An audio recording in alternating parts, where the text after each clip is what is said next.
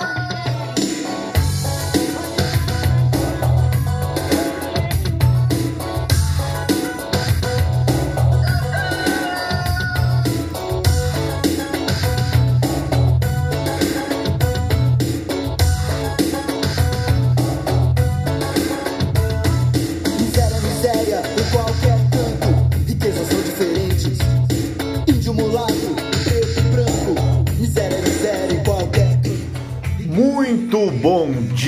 dia! Seja bem-vindo ao Morning Galo da Central do Investidor, a sua dose diária de informação, bom humor, história e muito rock and roll. A Central é o braço educacional do Grupo Esperato, que é uma empresa com 11 anos de história, um escritório de investimentos ligado à XP com mais de 10 mil clientes e que está de braços abertos para lhe atender em todo o nosso Brasil varonil. Acesse aí esperatoinvestimentos.com.br e venha conhecer mais detalhes aí do nosso trabalho.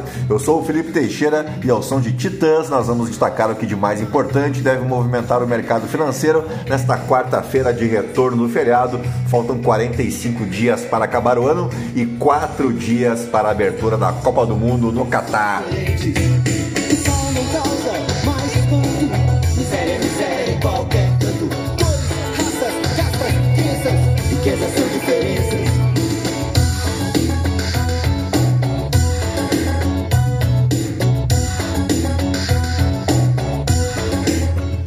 Muito bem, são 5 horas e 15 minutos, 19 graus aqui em Itapema. Hoje é dia do Policial Federal aqui no Brasil e Dia Internacional da Tolerância, instituído pela ONU no dia 16 de novembro em reconhecimento à Declaração de Paris em 1995, que teve 185 países como signatários. Nela, os estados participantes reafirmaram a fé nos direitos humanos fundamentais e ainda na dignidade e valor da pessoa humana, além de poupar sucessivas gerações das guerras por questões culturais.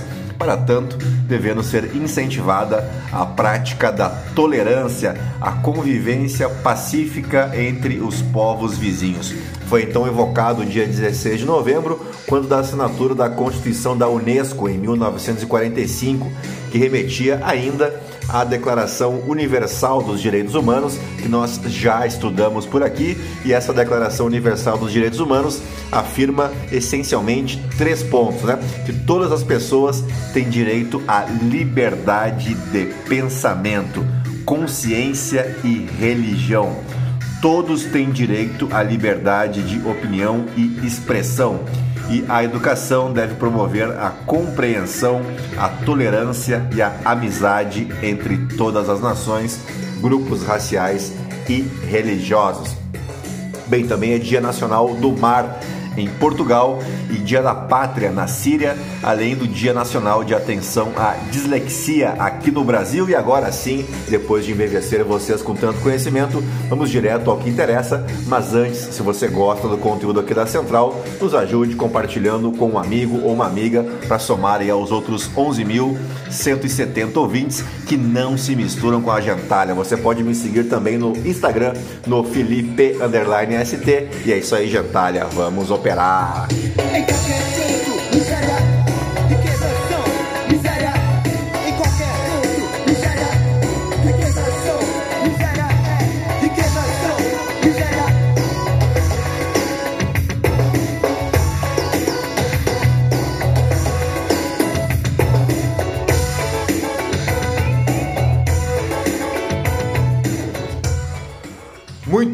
Ações asiáticas encerraram a sessão em baixa, com exceção ao índice Nikkei no Japão, enquanto os futuros em Wall Street operam em leve alta, muito próximos da estabilidade, depois que um míssel que caiu dentro do território polonês alimentou temores de uma escalada da guerra na Ucrânia. Os futuros europeus indicam uma abertura no terreno negativo, enquanto o euro avança, revertendo as perdas anteriores, especialmente depois que o presidente dos Estados Unidos, Joe Biden, disse que era improvável que o tal míssil tivesse sido disparado pela Rússia.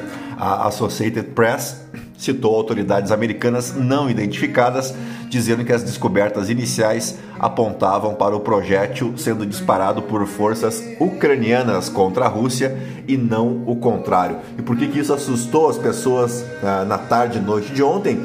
Porque a Polônia integra a OTAN. E aí, se fosse vindo mesmo da Rússia, o furo era bem mais embaixo, né? Bem, os rendimentos dos treasuries nos Estados Unidos registraram ganhos após recentes quedas que vieram em linha com preços que indicam um ritmo mais lento de aumentos de juros por parte do Federal Reserve. A cautela desse início de manhã contrastou com o sentimento mais otimista na terça-feira, quando as ações dos Estados Unidos subiram depois que os dados do índice de preços ao produtor ficaram também aquém das previsões, aliviando as preocupações com a tal da inflação. Bueno, por aqui, o presidente eleito, Luiz Inácio Lula da Silva, discutiu com o presidente do Senado, que buscará a reeleição no ano que vem, Rodrigo Pacheco, que é do PSD de Minas, nesta terça-feira, a tramitação da PEC da transição na casa. De acordo com aliados, houve concordância de que o ideal é estipular um período de quatro anos para retirar as despesas do Auxílio Brasil do teto de gastos. Pacheco teria sinalizado a Lula que esse limite temporal seria mais factível para o Congresso aprovar a matéria do que não ter prazo algum. O encontro ocorreu durante a Conferência do Clima da ONU, a COP27, onde também teve a participação de outros parlamentares que viajaram para o evento, como o Rodolfo Randolfo Rodrigues, o Jean Paul Prats, o Alessandro Vieira e veneziano Vital do Rego. Já o PL, partido do presidente Jair Bolsonaro, preparou um relatório preliminar a ser apresentado ao TSE em que pede, adivinhe, a invalidação de todos os resultados gerados em urnas eletrônicas de modelos produzidos antes de 2020. É mole? Por enquanto, a corte do TSE diz que não tem conhecimento do documento. O relatório tem a participação do presidente da sigla, Valdemar da Costa Neto, do seu vice-presidente, Capitão Augusto, e do presidente estadual do partido em São Paulo, José Tadeu Candelária, e é assinado por Carlos Rocha, representante do PL para a fiscalização no TSE. Márcio Abreu, engenheiro eletrônico e vice-presidente do Instituto Vota Legal, e Flávio Gotardo de Oliveira, associado fundador do IVL, né, o tal do Instituto Voto Legal. A conclusão sugere que deveriam ser invalidados votos apenas no segundo turno, registrados em todas as urnas de modelos anteriores ao 2020 por suposto mau funcionamento. Abre aspas não é possível validar os resultados gerados em todas as urnas eletrônicas de modelo 2009, 2010, 2011, 2013 e 2015. Resultados esses que deveriam ser desconsiderados na totalização das eleições no segundo turno, em função do mau funcionamento destas urnas, diz o trecho final do documento de auditoria. Afinal de contas, como diria o grande filósofo Homer Simpson, a culpa é minha e eu coloco em quem eu quiser.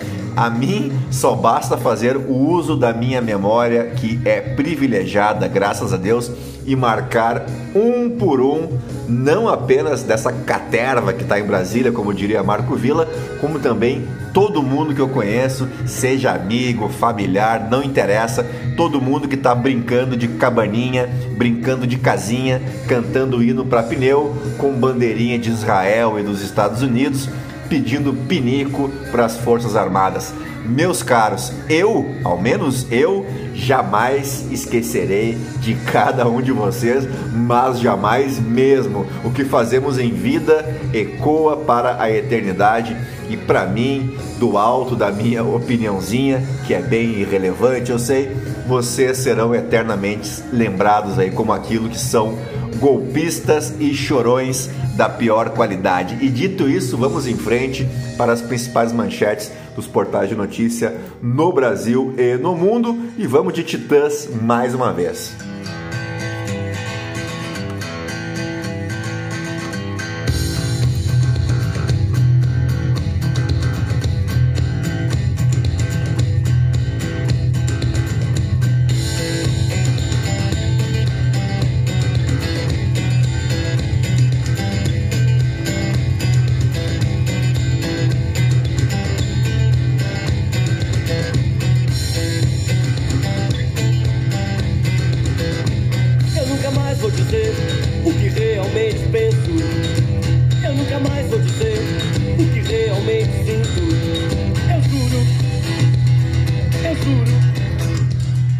Começamos pelo Estadão. Pacheco sinaliza a Lula que apoia Auxílio Brasil fora do teto de gastos por quatro anos.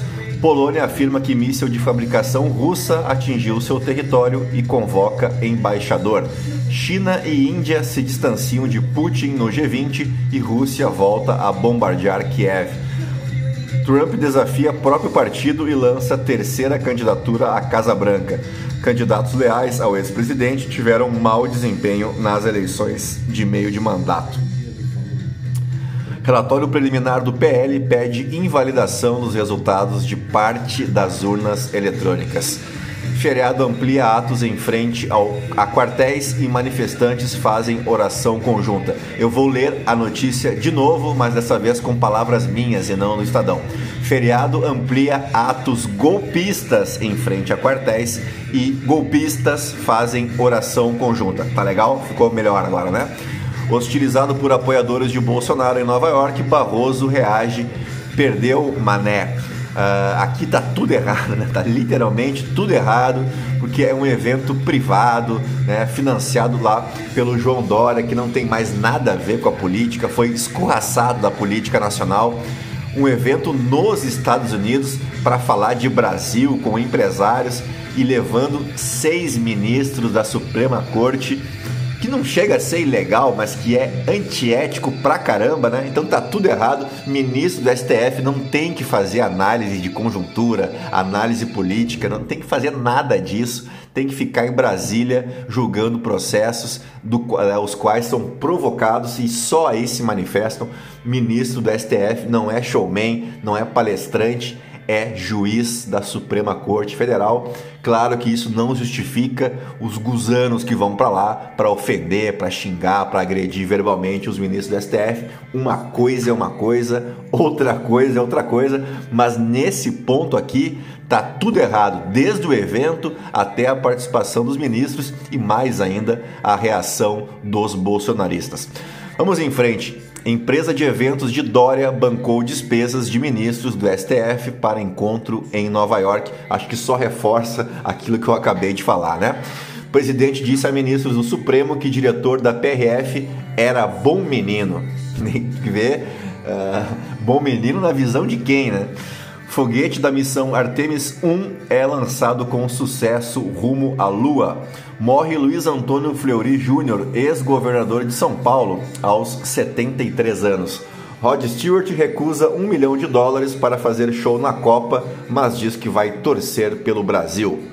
Lula se reúne com representantes dos Estados Unidos e da China. Janja atrai atenção no evento. Uh, Covid, quais os riscos da nova variante da Omicron, a BE.9, encontrada no Amazonas?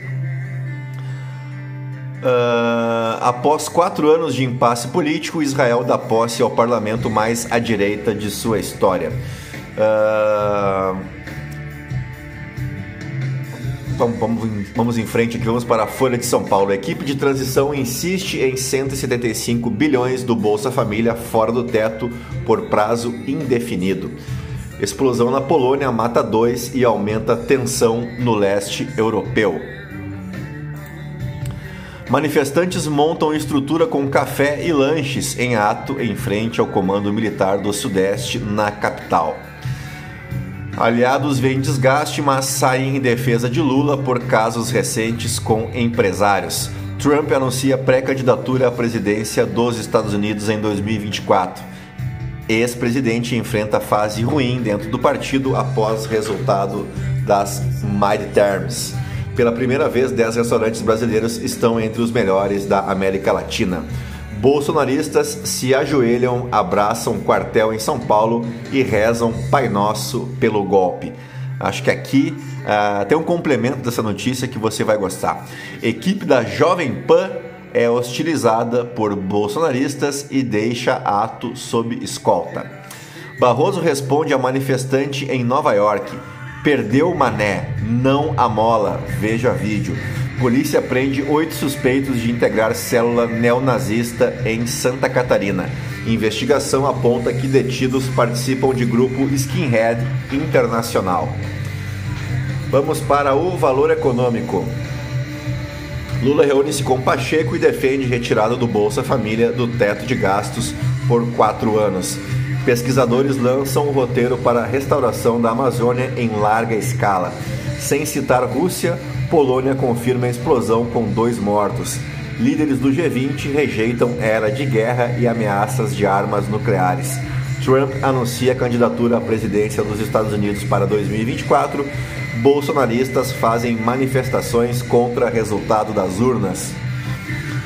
Vamos de O Globo. Começamos pela coluna do Hélio Gaspari. O Jatinho, o ex-ministro de Dilma e os novos velhos problemas de Lula. Coluna da Vera Magalhães. PT não tem a dimensão de que grande parte do país não relevou a corrupção. Coluna do Bernardo Melo Franco. Toffoli revelou ignorar a história ao criticar a Argentina. Concordo, viu? Mas deixamos para uma outra data essa análise. Na Coreia do Sul, o limite de tempo de tela para crianças é 3 horas. No Brasil é o dobro, é a coluna do Márcio Atala.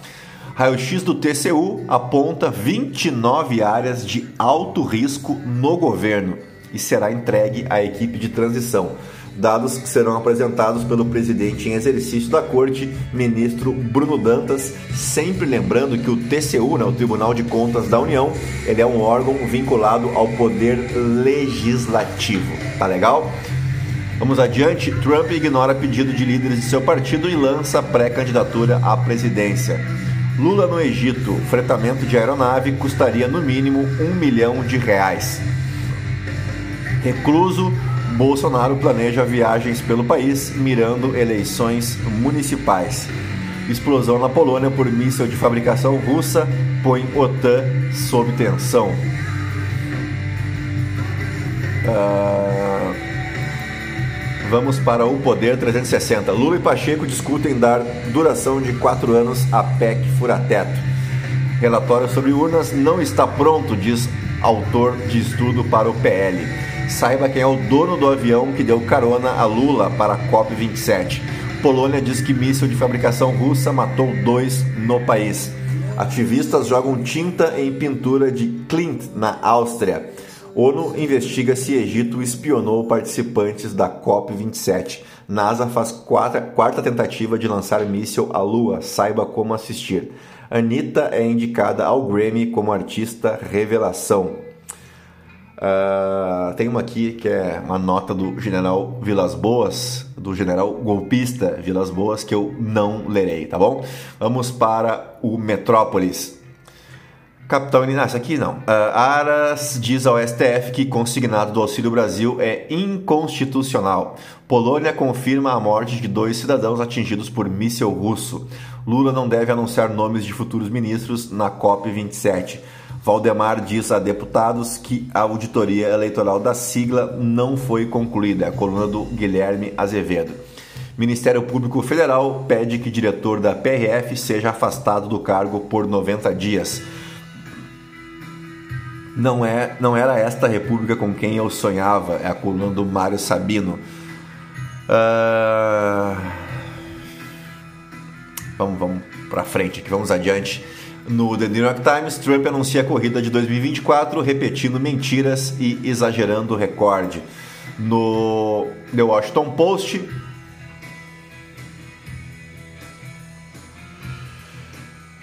ah, tá difícil carregar aqui, mas é a mesma, o mesmo destaque, né? Luta interna republicana agita o Congresso enquanto as consequências das eleições de meio mandato continuam.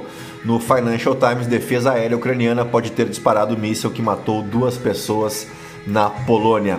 Vamos para os fatos históricos, porque o 16 de novembro marca o aniversário de Henrique Batista Duffels Teixeira Lott, o general Lott que foi ministro da Guerra do Exército Brasileiro, líder do movimento 11 de novembro em 1955 e candidato à presidência da República em 1960. Se você quiser dar uma googleada aí, comece pelo movimento 11 de novembro de 55. O que, que, tinha de especial o general Lott, você deve estar se perguntando, é que ele era um militar defensor da legalidade democrática e de ideias nacionalistas, ou seja, ele foi um brasileiro que uniu civis e militares, defensores de reformas sociais e de independência política e econômica do Brasil, isso na década de 50. Ele ficou conhecido por preservar a ordem constitucional brasileira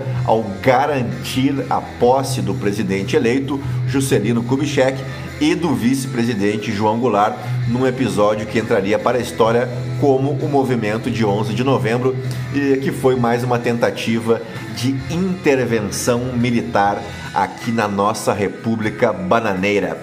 Também aniversariava hoje José de Souza Saramago, escritor português, né? O José Saramago, galardoado aí como o, como o Nobel de Literatura de 1998. Ele também ganhou em 1995 o Prêmio Camões, que é o mais importante prêmio literário da língua portuguesa.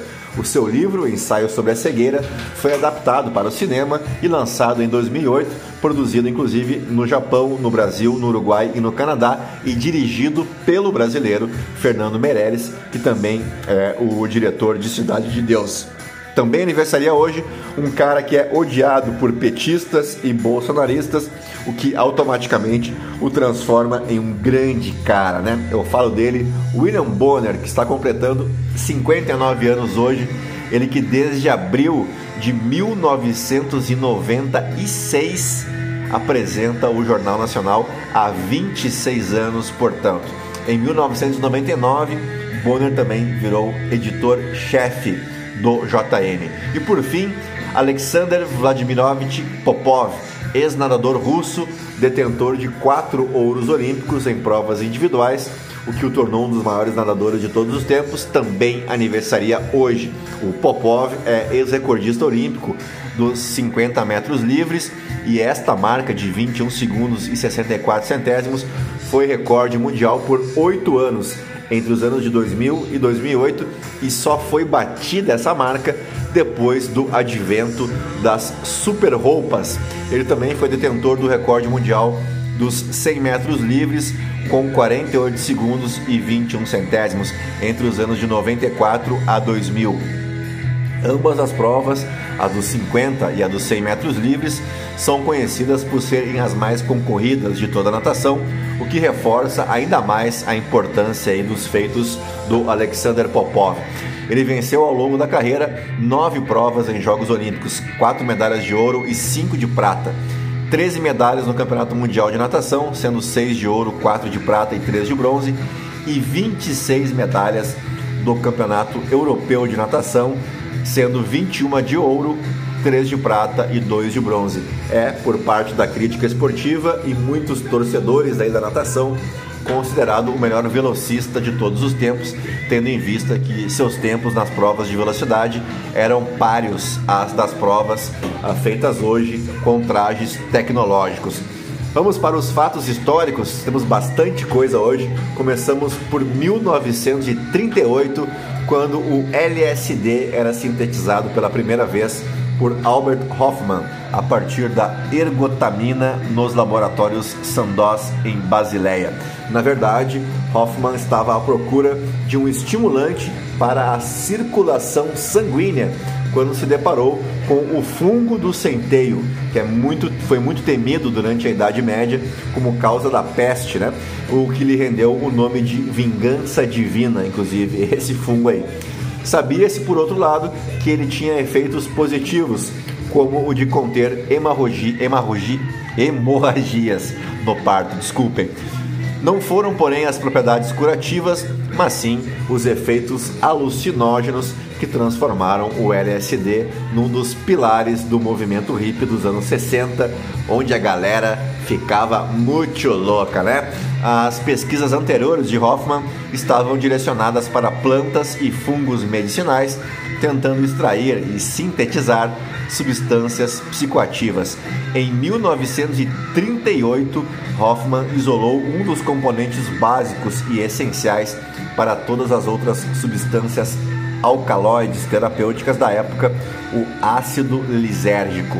o químico fez experiências com várias outras substâncias que acabaram originando estimulantes para a respiração e circulação do corpo. Um desses estimulantes era o LSD-25, o ácido lisérgico dietilamida. Cinco anos mais tarde, tomado por um pressentimento, Hoffman retornou às pesquisas com o LSD-25. Durante uma de suas experiências, percebeu sensações estranhas, ou como ele mesmo disse, uma inquietude notável combinada com uma prazerosa sensação de leveza. Nesse momento, Hoffman interrompeu seus estudos e foi para casa. Quando cheguei em casa, deitei e me afundei em uma condição de intoxicação muito agradável, caracterizada por uma imaginação extremamente estimulada. Em um estado de sonho acordado, com os olhos fechados, achei que a luz do dia estava desagradavelmente brilhante. Percebi uma série ininterrupta de figuras fantásticas, extraordinárias formas de muita intensidade caleidoscópios, jogos de cores, vontade de rir. Duas horas depois, essa condição havia enfraquecido. Hoffman descobriria acidentalmente o que viria a se tornar uma das substâncias psicoativas de maior poder conhecido pelo homem. Três dias depois, em 19 de abril de 43, se preparou para a primeira experiência científica baseada em uma dose de 250 microgramas de LSD descobriu então toda a intensidade e o poder, e o poder alucinógeno da substância. Este dia, também conhecido como Dia da Bicicleta, ficou famoso, uh, pois após tomar a dose de LSD, Hoffman foi para casa de bike sob os efeitos da substância. Era a primeira trip de LSD da história. Enquanto o resultado do uso psiquiátrico do LSD era pouco satisfatório, o das experiências como entorpecentes despertou o interesse dos movimentos alternativos dos anos 60. Já em meados dos anos de 1950, a CIA havia comprado todo o estoque de LSD da Sandoz para usá-la como droga da verdade. No início dos anos 60, a droga passou a ser consumida em massa. Era difundida pelos meios de comunicação e por escritores, também por artistas famosos como Jimi Hendrix e, os, e o próprio os Beatles também, né? Que ajudaram a criar o culto ao alucinógeno. O principal guru, no entanto, foi o professor norte-americano Timothy Leary, que considera o LSD, abre aspas, um caminho imperial para uma nova consequência. Não demorou até que surgissem as primeiras histórias de horror da subcultura psicodélica, como, por exemplo, de que a droga provocava alterações visuais, despersonalização e até a sensação de que se pode voar. Ocorriam casos de suicídio em que dependentes de LSD saltavam de pontes e viadutos muitos acabaram internados em clínicas psiquiátricas, onde o LSD ainda é usado em doses mínimas como terapia. Bem, estudos científicos demonstraram no futuro que, mesmo depois de parar de consumir a droga, há um fenômeno de ação retardada, um flashback que pode ter consequências graves. O excesso no consumo pode provocar a morte, as alterações de ânimo, do pensamento e, sobretudo, da percepção podem se assemelhar às verificadas na esquizofrenia. Consciente dos problemas que acompanharia sua descoberta, Hoffman dizia que o ideal seria termos duas vidas, uma com e outra sem LSD. Bem, o Albert Hoffman morreu de ataque cardíaco aos 110, 102 anos em abril de 2008 e o LSD continua sendo uma substância muito polêmica no campo científico, mas recentemente foram retomados os estudos sobre a substância. Vamos para o ano de 1955 agora, quando era realizada a primeira edição da Feira do Livro de Porto Alegre, um dos maiores eventos culturais do sul do Brasil. Ela acontece tradicionalmente entre o final do mês de outubro e o meio de novembro em Porto Alegre, que é a capital do Rio Grande do Sul. E um fato curioso é que sempre chove pra caramba nas feiras do, do livro. Vamos para o ano de 1974, quando a mensagem de Arecibo era transmitida pelo radiotelescópio de Arecibo em Porto Rico. O alvo era a localização atual do grande aglomerado globular de Hércules, a cerca de 25 mil anos-luz de distância. No dia 16 de novembro de 74, os humanos enviaram então a sua primeira mensagem aos alienígenas. O recado ainda deve demorar milhares de anos para chegar em algum lugar relevante, mas seu desenvolvimento foi essencial para refletirmos sobre o nosso lugar no cosmos.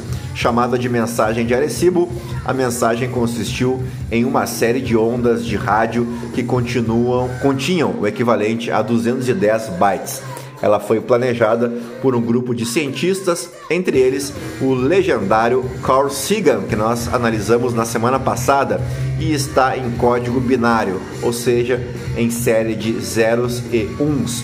Ao todo, a mensagem possui 1679 dígitos, um número semiprimo que surge a partir de dois números primos. Supondo que os aliens a encontrassem e a decodificassem, descobririam algumas informações sobre a humanidade, como os números atômicos de elementos químicos, a fórmula do DNA, o número de pessoas da Terra, que eram 4 bilhões na época. Aliás, ontem atingimos a marca de 8 bilhões de pessoas no planeta. Também tinha como mensagem um mapa do sistema solar e um adesivo com uma figura de um ser humano e também tinha ali por último uma mensagem que dizia o seguinte: não vai ter golpe. na mentira, essa não tinha. Bom, o principal propósito da mensagem era verificar a potência do radiotelescópio o Arecibo. Foi estritamente simbólico para mostrarmos o que poderíamos fazer, afirmou o cientista Donald Campbell da Universidade Cornell e que trabalhou no projeto. Ainda assim, o recado acabou sendo uma forma de deixar um pequeno legado da Terra vagando pelo universo vai saber onde é que essa mensagem vai parar, não é verdade? Mas isso é assunto para outro Morning Galo, porque chegamos ao fim do nosso Morning Call desta quarta-feira, 16 de novembro, agradecendo a tua audiência e a tua paciência e te desejando um bom dia, é claro, né? Bons negócios e eu volto mais tarde com o nosso call de fechamento em vídeo aqui no Spotify, tá legal? A todos então um grande abraço, até mais, tchau, tchau, fui.